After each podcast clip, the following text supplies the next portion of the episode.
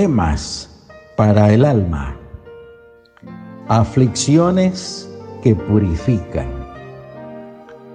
No deseches, hijo mío, el castigo de Jehová, ni te fatigues de su corrección, porque al que ama castiga, como el Padre al Hijo a quien quiere. Proverbios 3, versículos 11 y 12. ¿De qué manera tan cariñosa trata el arpista anciano su arpa?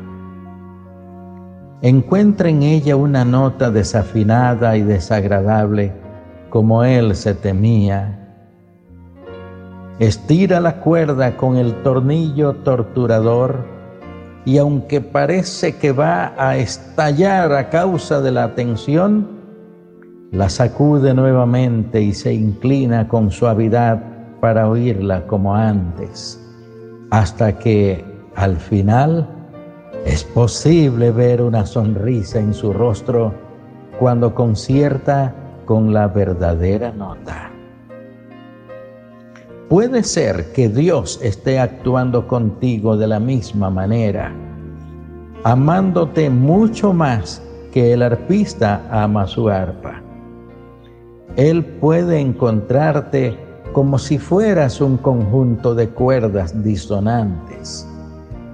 Él toca las fibras de tu corazón, torturándote un poco.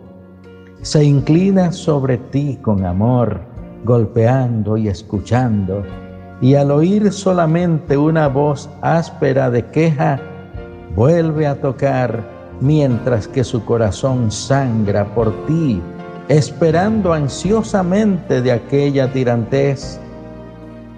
Hágase no mi voluntad, sino la tuya, la cual es una melodía tan dulce a sus oídos como la de los mismos ángeles. Él no cesará de tocar hasta que tu alma, purificada por la aflicción, se haya mezclado con todas las armonías puras e infinitas de su propia existencia. De Enciclopedia de Citas Morales. Oremos. Bendito Padre Celestial, sabes que no quisiéramos sufrir, quisiéramos que nuestra vida fuera una continua delicia, pero has dejado el dolor como un recurso para corregirnos, has dejado el sufrimiento para hacer profundizar en nosotros algunas cualidades que de otra manera no alcanzaríamos.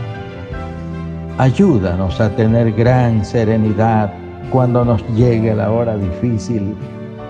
Guíanos a saber con toda certeza que eres nuestro amparo y fortaleza, nuestro pronto auxilio en las tribulaciones. En el nombre de tu Hijo Jesús te damos gracias. Amén.